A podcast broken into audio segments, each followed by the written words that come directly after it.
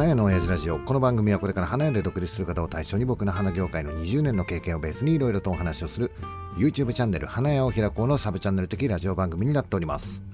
はい、えー本日10月14日いつも通り店長さんと一緒にラジオを収録しております。はい。はい、えーお疲れ様でした。えー今日10月14日で、えー前回 YouTube を撮ってから6日ぐらい経ったかな早いな。早いな、もう取らないと。うん。週一と言われてる男が。朝場週一が。週1回出せなくなってしまう。あのねうーん先週もこんな話したと思うんだけどはい。忙しいんだよ。あのね花焼け YouTuber 界隈で、うん。まあ今いろんな人とさ、えー付き合いがあるようになってきたじゃん、はい。がみんなさ、えー東京の、えーうちね、うん。えーフローリスト岩井屋にはい。遊びに来てくれるっていう、うん。パラパラと、パラパラと。パラパラ来るんですよね。うん。毎週誰かしらがパラパラパラパラ。いいんだよ。全然来てくれるのはすごく嬉しいなって思うし嬉おっさんも会いたいなっていうふうに思ってるんだけど、うん。パラパラパラパラ来る その都度その都度さ。まあいいよおっさんはさ暇だからさ、あのおっさんの兄弟子、はい。えー通称兄、はい。えー小宮さんはさ、うん。毎回さお店早く閉めてさ 大丈夫かな？あのねいつも夜ご飯何時からにするっていうさ、はいとまず水に来るじゃん、はい。で飯食おうかって話になるわけだよ。で何時ぐらいに行ったらいいですかって必ず連絡来るわけ、うんうん、でおっさんは「あーそうだな18時ぐらいから始めよっか」って言うんだようん。そもそもうちのお店もさ19時まででしょ。19時までやってます。もちろん兄のお店も。花屋さんって大体さ7時か8時までやってんじゃん、やってますよね。そうそう。なのにおっさんいつもさ18時ぐらいにしよっかみたいな。そこがいけないんだと思うんだけどさ。で兄から連絡が来るわけだよ。はい。「開示何時に来るの?」みたいな、うんうん。えっとね18時ぐらいに来るみたいですよ。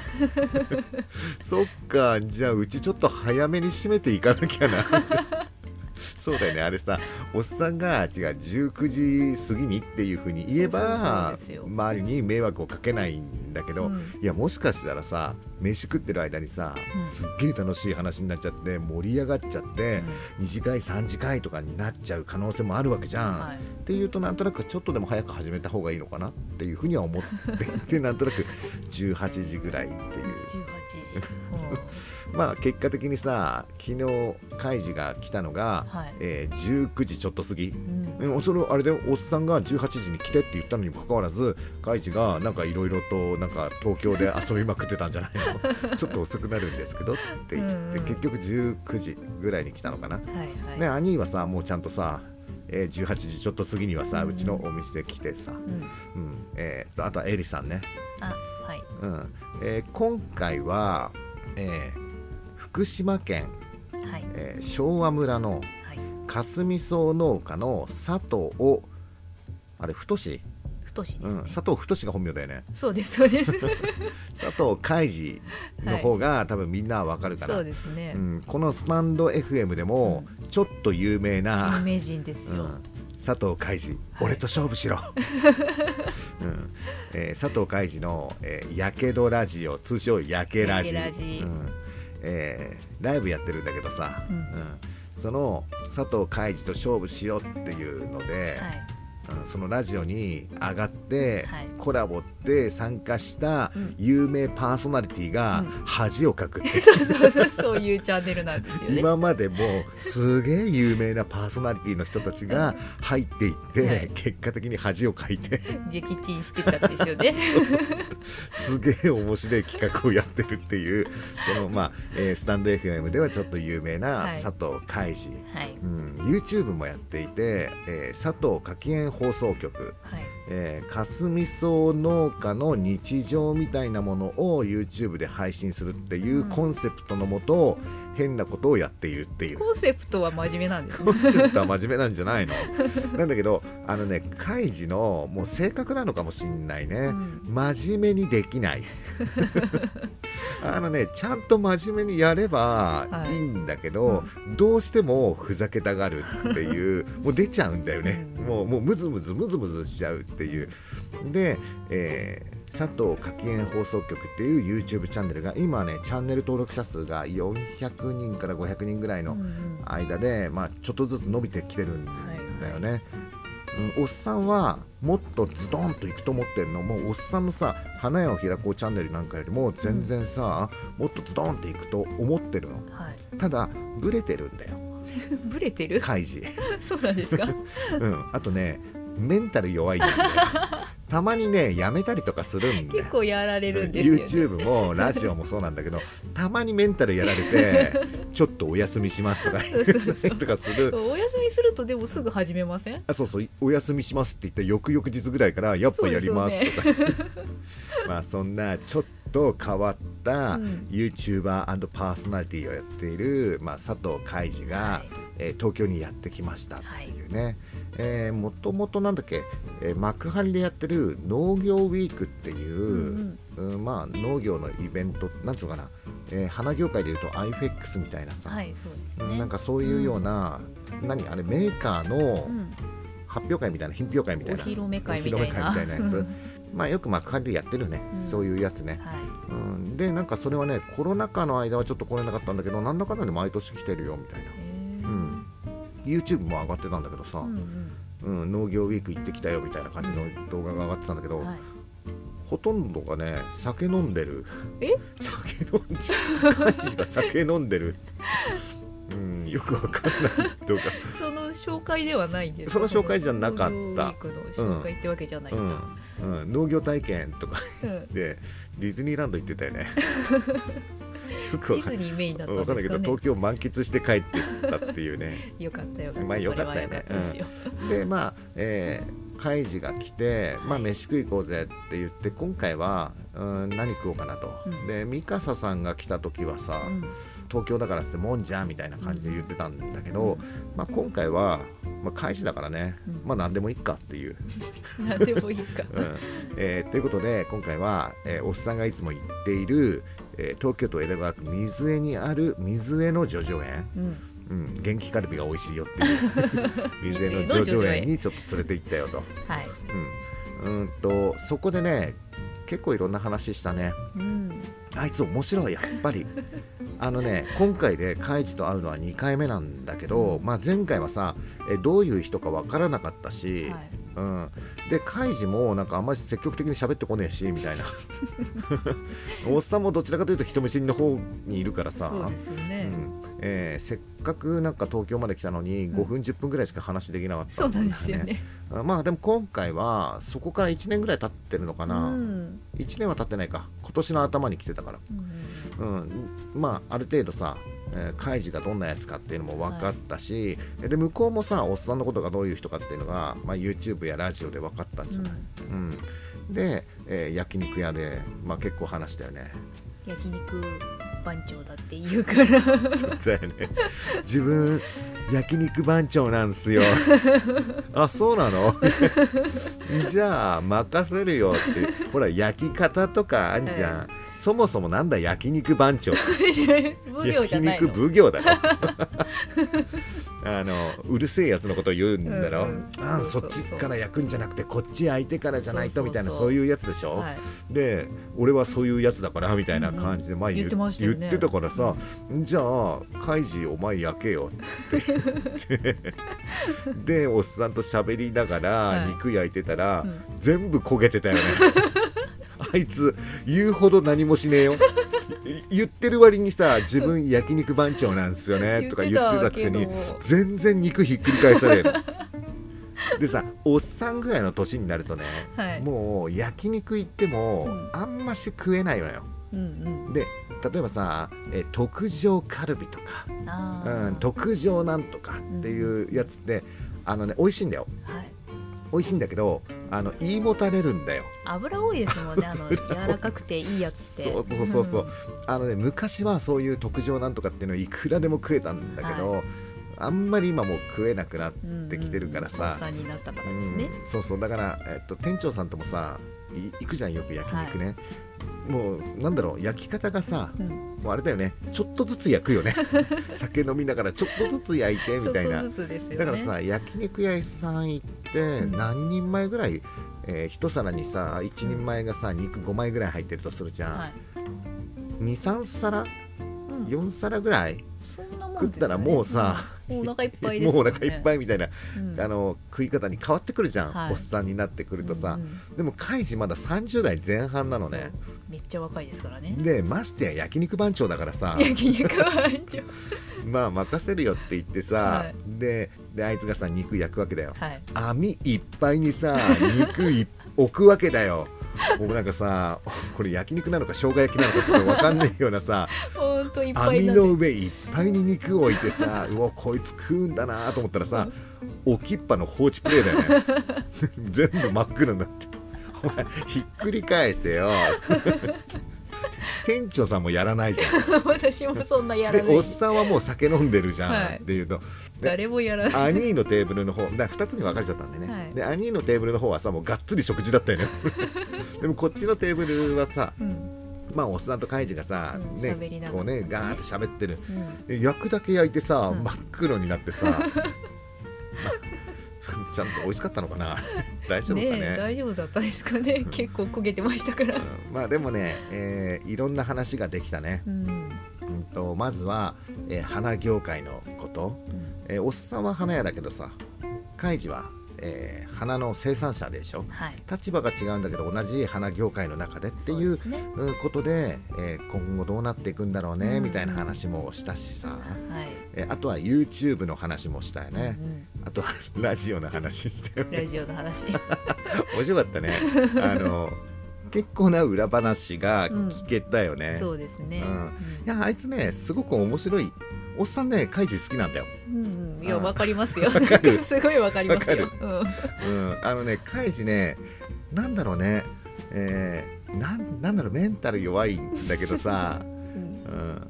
なんかねやっぱりねラジオで喋ってる時と実際とのギャップみたいなのもはい。あったでしょ、うんうん。うんあったよね、えーララジオでもまあ垣間見れるところはあるんだよ、なんか可愛い感じですよね。そうだね、うん。あーちょっとなんか可愛い感じ。っていうのがラジオでもちょっと出てきたりとかするんでしょ、うん。でもあいつあれだよ、えーもうこのラジオではさ、うん。おっさん何回も言ってるんだけど、はい。えー佐藤海二は、うん。えー東京の大学で、えー経済学部経済学科。そうですよ、博士号をうん、取得してます取よ得してる。うん、だから佐藤海二博士なんでしょそうですよ。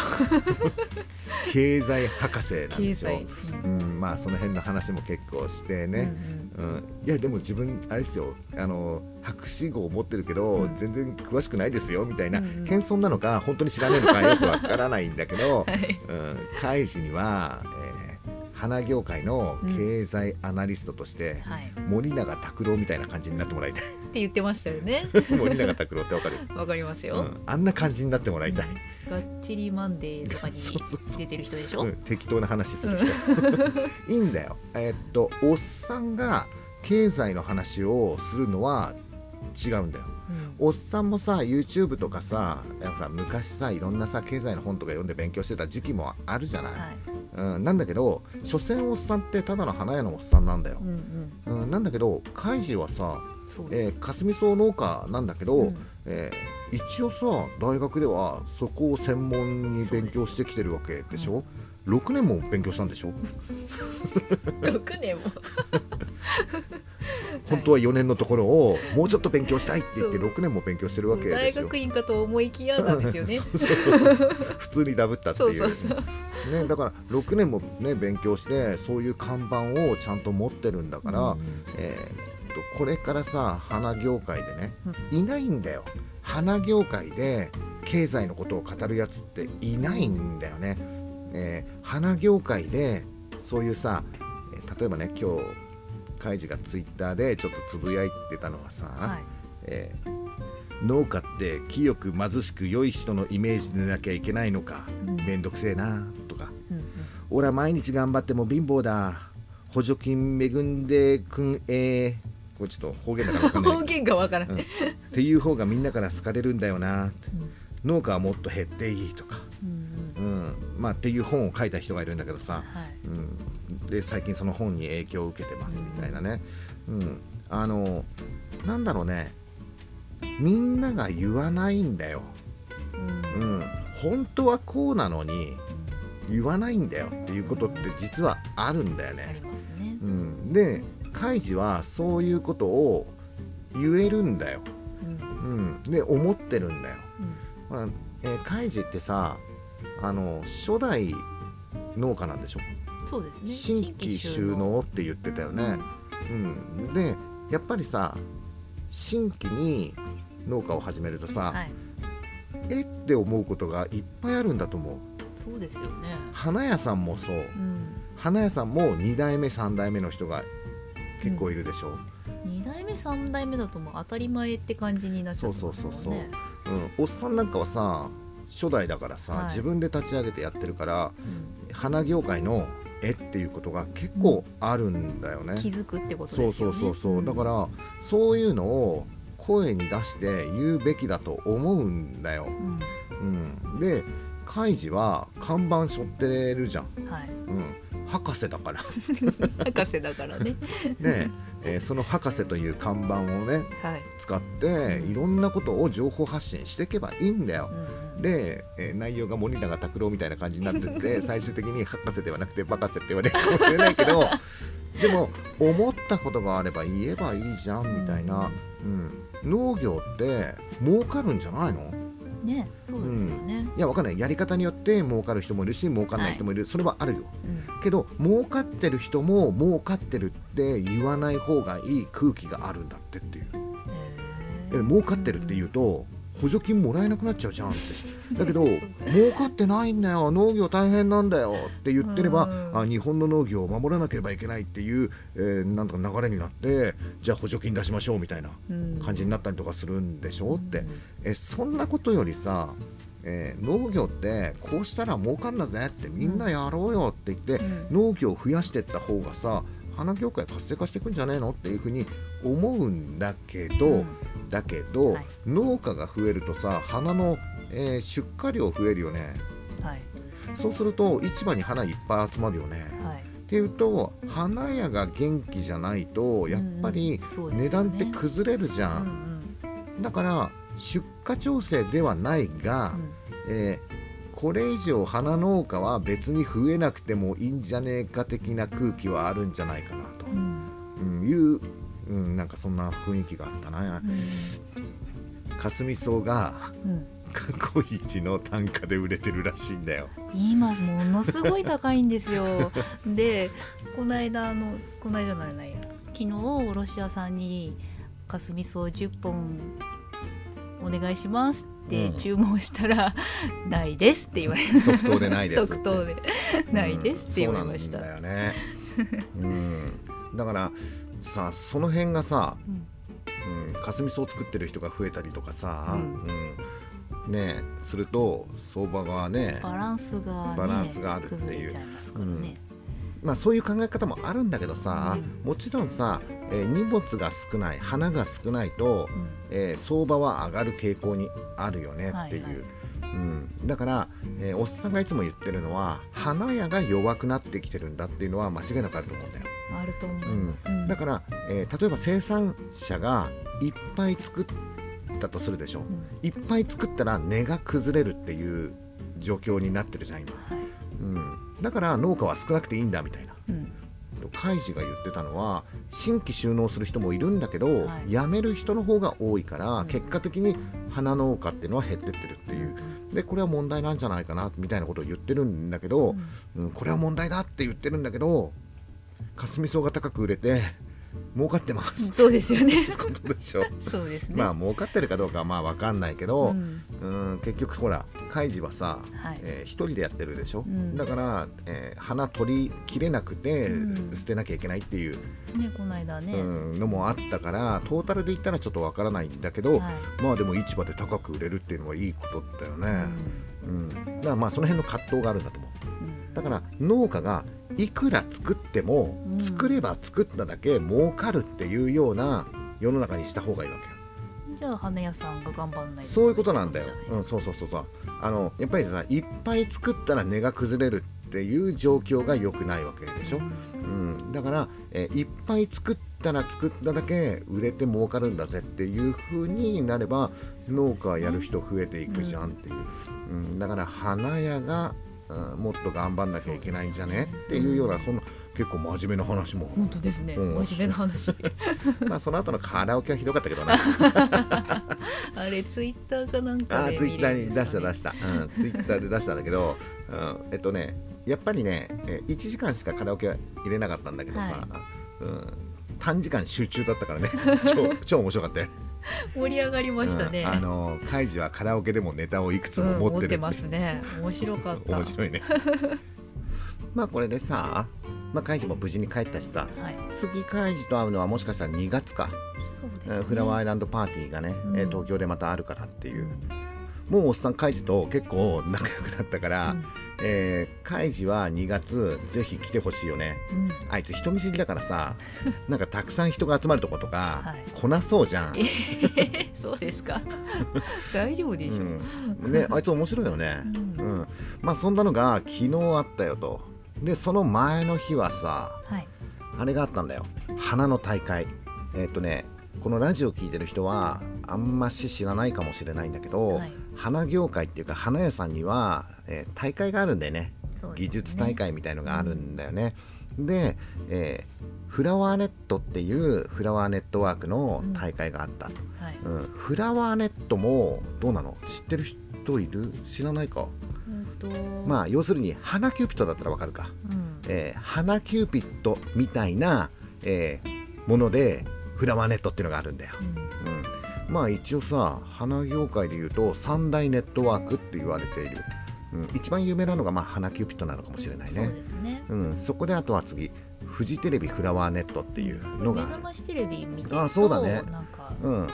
目覚ましテレビでよくおね花プレゼントとかうん。あそれやってるのがフラワーネットだよね。そうですそうん、あとは e フローラーっていうのがあったりとかするんだけど、まあ、この e フローラーっていうのはまたちょっと色が違うけどね、でこの花キューピットとフラワーネットっていうのが、まあ、花業界の中で、まあ、花の技術大会みたいのをやってると、はい、えー花キューピットでいうとジャパンカップ、うん。うん、でフラワーネットでいうと、えー日本花食杯っはい。ていうのがあると。うん。で、えー、一昨日か、えー日本花食杯2022っていうのが開催されましたと。うん。でそこで、えー優勝したのがフラワーバスケットの小松弥生さんっていう方が今回優勝したよと、うん。でその人はどういう人ですかっていうとほらおっさんがやってるほら一般社団法人東京都フラワー装飾技能士会うんっていうのがあるじゃん。はい。そこのメンバーの、えー小松さんが、はい。えー今回優勝しましたよ。そうなんですよ。いやあのねそのね日本花食杯っていう大会には、えー実はね今回4人全国大会に出てるんだよね、すごいですそうそうそう。いやあれよ。うちのスタッフも一応東京都代表で出る予定だった、予定だったんですけど、辞退させてもらいました。はい。今回はねいろんなことがあってねね。これ辞退させてもらいました。う、ん。で4人出てうん。そのうちの、え1人小松弥生さんが、えー優勝しました。はい。でその、えー優勝したからって言って、うん。まあ、えーこの祝勝会っていうんじゃないんだけどね、うんだって今回のさそのフラワーネットの大会もさまさかの無観客？もうさ世の中いろんなイベントねもう始まってるんでね。ねうん。外国人だってどんどん入ってきてるしさ。ライブだってやってるんですよ。そうそうそう。そう、だから、えーねもう大々的にバーンってやればいいなねっていうふうに思ったんだけど、うん。まあ今回は無観客でみたいな、うん慎重なんですね。慎重だよね。ね過去2年間だからやってないもんね、うん。だ3年ぶりの大会が無観客で、まあうん。とりあえず、えークローズな環境で。だはい。からおっさんもさツイッターで情報を得るぐらいしかなくてさ、うん、まあだけど優勝したよっていう、はい。で祝勝会をまあ、えー、と少人数なんだけどさ、うん。ちょっとやろうかみたいな。公のじゃなくてそうそうそうそう。うん、有志でやるっていう。うん。えでも行ってみたら相当いたよ。あそうですか。30人ぐらいいたよ、うん。うん、でまあおめでとうみたいな感じでやっててさ、で1次会やって2次会やってって言って気づいたら結局と終電逃して、うん。まあタクシーで帰る新宿からさタクシーで帰ると結構えぐいことになるんだよねみたいな。東京の端っこですからね。そうそうそう。東京の中心から端っこを帰るとね。まあでもめでたいからさ。そうですね、うん、まあねここ最近で言うとこの花の技術についてっていうとさ、うん。さっきのさカイジとの話じゃないんだけど、はい。花屋さんがもっと頑張っていくしかないと思うんだよっていう中で、えー花の技術っていうところここも頑張るところだと思うんだけど、うん。うん。なんかさ花の技術って勉強してもあれだよねみたいなまあね、風に言われがちだよね。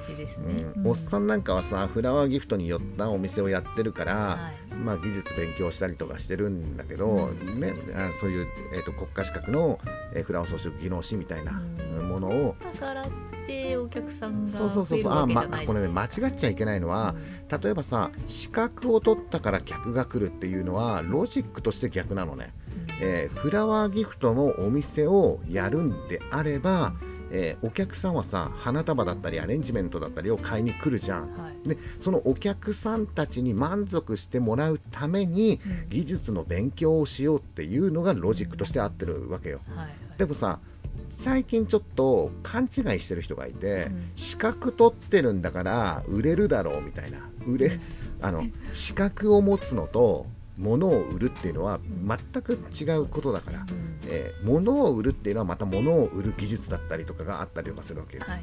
うん、でその物を売る時にお客さんが来るじゃんって言った時に、そのお客さんに満足してもらうためにはどうしたらいいかって言ったらやっぱり技術の勉強はした方がいいんじゃんっていうふうには思うんだよ。はい。ね、よくさ1級持ってても意味ねえじゃんとか、うん。まあ、よく、聞きますよ、うん。それは。1級持ってたからって、えー花束が上手じゃないよみたいなさ、えー素敵かって言ったらセンスがどうのこうのとかいろいろ言う人いるよ。はい。いるんだけどあのね、うん、まあそのね 勉強の仕方もあると思うんだよ、うん。うん、自己流で勉強してちゃんと作れる人ももちろんいる。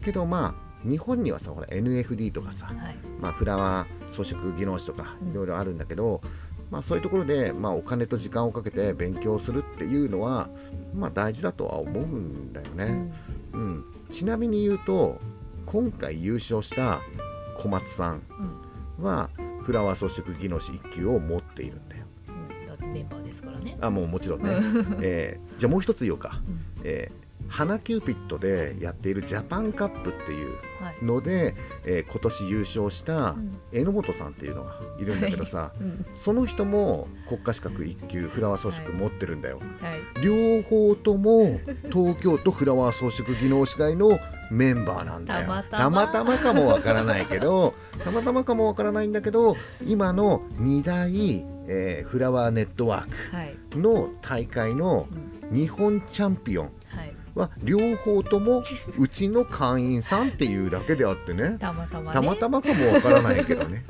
あのね、えーちょっとさあんまり伝わらないしみんなわからないかもしれないんだけど、えーっとそういうね花の大会に出てる人たちっていうのはまあ技術に対して真摯だよ。すごく真面目に向き合ってるよ。で過去のチャンピオンの人たちを調べてみるとうん。大体持ってるよ。フラワー装飾。技能士の1級、まあ、もちろん NFD を持ってる人もいる。NFD の人が多いんじゃないですか、うんそんなことないよ。フラワー装飾技能士1級を持ってる人も多い。今回のファイナリストでえーっと持ってない人いないんじゃない？あちょっと1人だけねちょっと確認が取れてないんだけど、うんまあおそらく持ってんじゃないかな。うんうん。うんだからえっとあのあれ知ってる、えー鴨川会長って。急に初めの一歩。は あのそうそうそうそう初めの一歩のい。鴨川ジムの鴨川会長だよ。会長？がこういうことを言ってるわけだよ。努力したものが全て報われるとは限らんと。しかし成功したものはすべからく努力しておる、うん、鴨川会長の名言です。鴨川会長が言ってるわけだよ、うん、あのそうなんだよ。技術なんかもそうなんだけど、えー例えばさ1級取った人が全員すごいかって言ったら、えー勉強したその環境にもよったりとかするんだよね、うん。あと勉強をする姿勢みたいなうん。ものもあったりとかするから1級取ったからってその人がすげえかって言ったらそうではない、まあ、努力はしたんだと思うよ努力はしたんだろうけどその努力したからといって全ての人間が、えー認められるかとか報われるかっていう、まあ、そうじゃないこともある、うん。うん、一生懸命頑張ってるのに、えー報われない人もいる。はい。なんだけど結果を残してる人っていうのは、よくよく調べてみるとちゃんと努力してる。うん。フラワー装飾技能士1級持ってる人が多いっていう、まあ、もしくは NFD1 級持ってる人が多いっていう、うん、ことだよ。はい。まあ実際のところねうん。じゃあ日本チャンピオンになったと、はい。うん、からといってそれで飯が食っていけるかっていうと、そこまでちょ甘くはないよ。はい。うん、日本チャンピオンになったからといってそれでずっと飯が食っていける業界ではないんだけど、はい。まあその辺も変えていかなきゃいけないと思うんだよ。うん。だってさすげえ努力してるわけじゃん、えー一生懸命技術努力してもさなかなかお金につながらないっていうと、うんそれってやっぱり技術向上につながっていかないでしょ、まあそうですね。だから嫌になっちゃいますうん、やっぱりさ花業界でスターみたいな人が出てこないじゃん。うん。うん、そういう人が出てきて例えば若い人たちが私もあんな風な人になりたいなみたいなうん。感じで花業界に入ってくるみたいな、うん、夢とか希望とかが今ちょっとないわけだよ。ね。まあ、これはさ花屋でもそうだし、えー花農家でもそうだと思うんだよ。うん。うん、花農家なんてやったって儲かんねえじゃんって言ってる人多いよね。うん。うん、花屋なんてやったって儲かんないじゃんっていう人多いよね。うん、花の技術なんて勉強したって食ってけねえよねみたいな、うん、そうじゃなくて農家儲かるよ花屋儲かるよ。技術勉強した結果すげえ儲かるよ。うん。みたいな方向に持っていくようにしていかなければいけない、うん、そういうような情報発信をするやつがまあ1人でも2人でも増えてきたらいいかなっていうふうに思っていてまあ開示に関して言うとだよ。うん。あいつは花農家の中のはい。まあスターに。あー無理かあいつ えなんで？ターになってもらいたいじゃないスターにはならですか。ないか で森永拓郎みたいな感じになってくんだろ わかんないよね、わかんないですよ、うん。でもあの一生懸命頑張ってこういう風にしたら儲かるんだぜみたいなうん。風に、うんなっていったら少しは花業界がうん。明るくなっていく、うん。うん、今さいろいろとさもう今日さいろんな話しようと思ったんだけどもう30分超えたからやめるけどさは今日本の状況結構ひどいじゃい、ん。い。やーガタガタじゃないですか、う今。ん、あのね安倍さんの時まであの安倍さんってあのアベノミクスの安倍さんね。はい。安倍さんの時まではもしかしたら、えー景気良くなるんじゃないかなっていう匂いは、えーしてたような気がするぐらい、うん。うん3本の矢がどうのこう3本の矢で言ってたね、うん、でもしかしたらね、えー景気回復してくんじゃねえかなみたいな希望の香りあったけど、うん。今なんもなくね？今ないですよね。なんもないどころかさ ダメな感じのさ要素いっぱい出てきてるよね。本当そうですでよまあそれがさ結局的に悪い要素なのかどうかっていうのもよくわかんないけどワイドショー的にはなんかそういうネガティブなことを言う人多いじゃん。はい。電気料金上がるよ。電気料金はやばかった、ねえもう電気料金の話ちょっと長くなるからやめる やめます？そうまあねうちの電気料金が、えー去年の9月と今年の9月で倍になってた倍倍以上？倍以上になってたよっていう。うんまあそれはさ電力自由化はい。みたいなのであれでしょうちがなんかわけのわからない電力会社変なところにと契約しちゃったからですよ。いいね電気って聞いたこともね。私もないんですけどそもそもうちがいいね電気に加入してたことすらは知らなかった。そう知らなかったんです。よ引き落としだから明細も来ないし。いやあのねあの電気料金自由化とかさ、うんそういうのって、えーまあ確かにこうでこうでこうするとこんだけお得ですよって言ってそのこんだけお得ですよが例えばさ1000円2000円なんだよ。どっちでもいいよそんなのって。それだったら切り替えの作業がめんどくせえからっていうふうに思ってたの。うん。だからおっさんは電気料金のことなんか、はい。結構放置してたの、うん。たかが知れてんだろって思ってたんだけど、うん。なんかそのさいいね電気っていうところの、えー、と何契約の仕方が、はいなんか変動相場制みたいな、うん要するに電気料金が何なんかが上がるとなんか連動して上がってきますよみたいな感じらしい。ん変動性？変動性なんだって。うん。よくわかんないんだけどまあそれでもたかが知れてるなっていうふうには思ってたらはで引き落としだから分かんなかったんだよ。で店長さんが今回なんか電気料金高いんですけどみたいな、うん。ちょっとびっくりしちゃいまして。そうそうそう。でうん。え去年の9月が4万円ぐらいだったんだよね。う、んで今回8万いくらとかでそうなんですよ。倍じゃんって思って でまさかさ電気代がそんなに上がるなんて思わない。だって安くなるって言ってて安くなったのが1000円とか2000円なんだよ。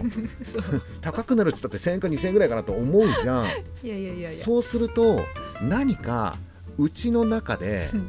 新しい電化製品がはい。あってそいつの電気がすげえ食ってて、っうん。ていうふうに思ってでもうちほらフラワーキーパーとかないじゃん。そうそうキーパーはないストッカーもないじゃん。えーだから使ってるあれ変わんないよねっていうふうに思って店長さんとおっさんが、えー同時に「ん。あれ? 」冷蔵庫来たな。そういえばそのくらいの頃からみたいな。あの、えーっとうちにはさうちのお店には冷蔵庫がなかったんだよね、うん。冷蔵庫って一般的な冷蔵庫ね。あのドリンク冷やすとかね、うん。がうんとやってきたんだよね。そう。なんですよ。うんでその、えー冷蔵庫うん。を導入した時から、なんか電なんか気料金が徐々に上がってるぞみたいな。こいつか？線を抜け。直ちにコンセントを抜くんだ。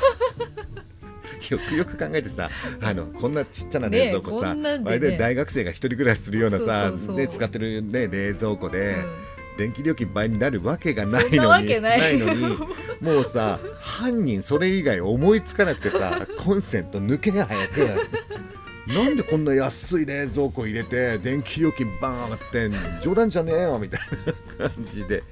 まあいろいろ調べたらその契約してた電力会社がうん変動制でってすげえうん上がってる。冷蔵庫濡れ衣。本当だよこの冷蔵庫超かわいそうだよね 一生懸命さ氷ね作っててさあれ線抜いたから氷溶けてたよもう。ドバーって溶けましたよ。かわいそう。捨てちまえこんな冷蔵庫。かわいそうに。今またコンセントがつながれて 濡れ衣だったか濡れらね衣だったからね、うん、であのね結果的にいや知り合いの電気屋さんにさ電話で聞いたんだけど、はい。いや電気料金はやっぱり上がってんだって。うん。結局東京電力にあ戻したんですよね。うん。えー東京電力に戻した。うん。うん。契約し直して。いや電話全然つながんなくてさ。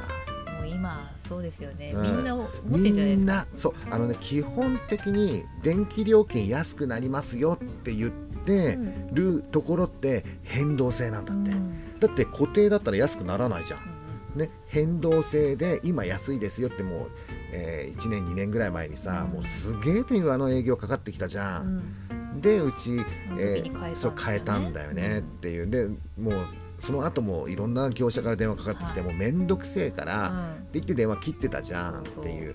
感じなんだけどまあで今回その東京電力に戻すと、うん。うん、いうことにしたわけだよ、はい。その知り合いの電気屋さんに聞いたら、まあ、東京電力が今一番あの安定してるからみたいな感じ。変動性じゃないからってこうんまあ多少の変動はあるんだけど、うん。もうその変動性の上限マックスまでいってんだって。あの変動性なんだけど上限がある。うん。そのマックスいっちゃってるからもうこれ以上上がりませんなんだって。うんだけどそのさっき言ってた「いいね電気」はうん。上限ないんだってよ、あーもう上がりっぱなし？もう上まで行っちゃうんだ。そうそうそうそう。でその東京電力に乗り換えるっていう人が今山のようにいるから、うん。電話がまずつながんないんだよ。はい。うんとね2日間かけて、はい。えー例えばさ「ただいま電話が大変混み合ってますので、うんうん。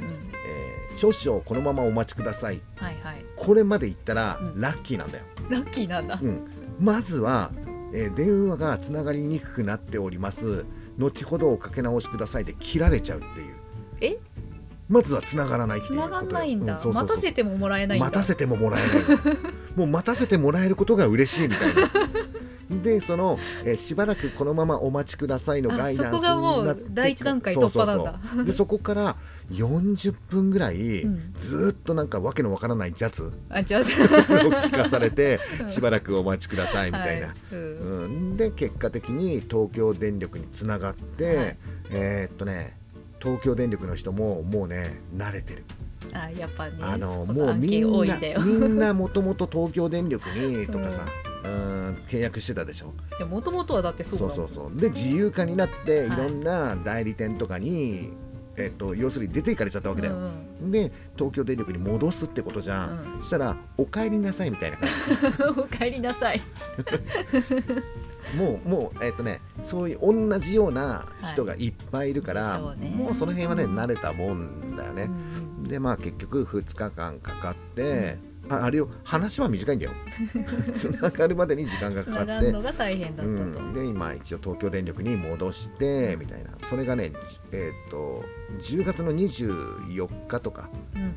えー、とやっぱり10日間ぐらいかかるんだって。切り替える。切り替えに？うん切り替えるのに、まあだけどとりあえずは東京電力に戻したから、うん。まあ一般的な電気料金うんそれでもやっぱり去年から比べると1.3倍から1.5倍ぐらいにはなってる。上がってはいるけどでもそこまでじゃないでしょ。倍に倍にはなってないけどまあでも上がってるは上がってる、うんで昨日かな、えー日本政府から、えー電気料金に対しても補助金を入れるって言った。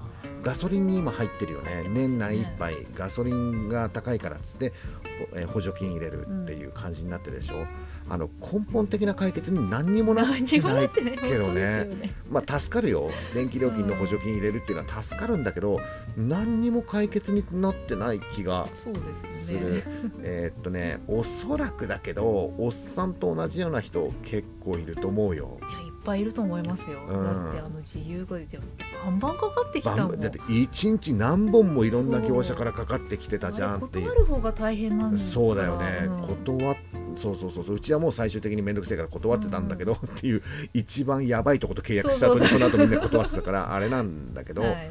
あの東京電力がとにかく今は一番安い。えー安いって言ってたからう、ん。もしこのラジオを聞いている人で、はい。えおっさんみたいに、はい。変動制のはい。電気料金、えもっと言うとあの通帳引き落としでうん。あまり気にしてないっていう人は、一度見てみて、んえー去年いくらだったのが今年いくら、1.5倍ぐらいまではまあ仕方がないかなっていう。もう東京電力もそうそうらしいからさ、うん。うん。2倍以上になってたらはい。やべえな、やばいと変えた方がいいと。変えた方がいいよっていうことね。っていう感じで今回はまあ1週間忙しかったね、うん。YouTube 全然撮れてないもんね。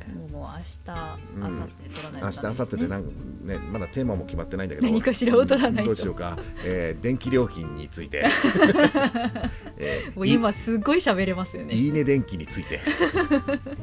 なんかね花屋さんで多いのはねフラワー電気っていうのがあるらしいよ。へうーんとアニーのとこが確かフラワー電力だったかフラワー電気。それも変動性？それもね多少の変動性みたいだよ。うん。で花屋さんはそこに加盟してる人多いらしいよ。あそうなんだ。あのねちょっとマルチっぽい、うん。えー勧誘の仕方をしてたのえー、とどこどこの何々青果店さんも、えーうちのフラワー電気だったかフラワー電力だったか、うん。今名前変わったみたいなんだけど、はえーもう切り替えてますよ。あへー。あそこのお花屋さんもやってるんだったらじゃあうちもみたいな。へでー名前的にさ、うん。なんか花屋に特化したフラワーだから。そうそう電気うんうん。電力会社ですみたいなうん。ニュアンスで営業するんだって。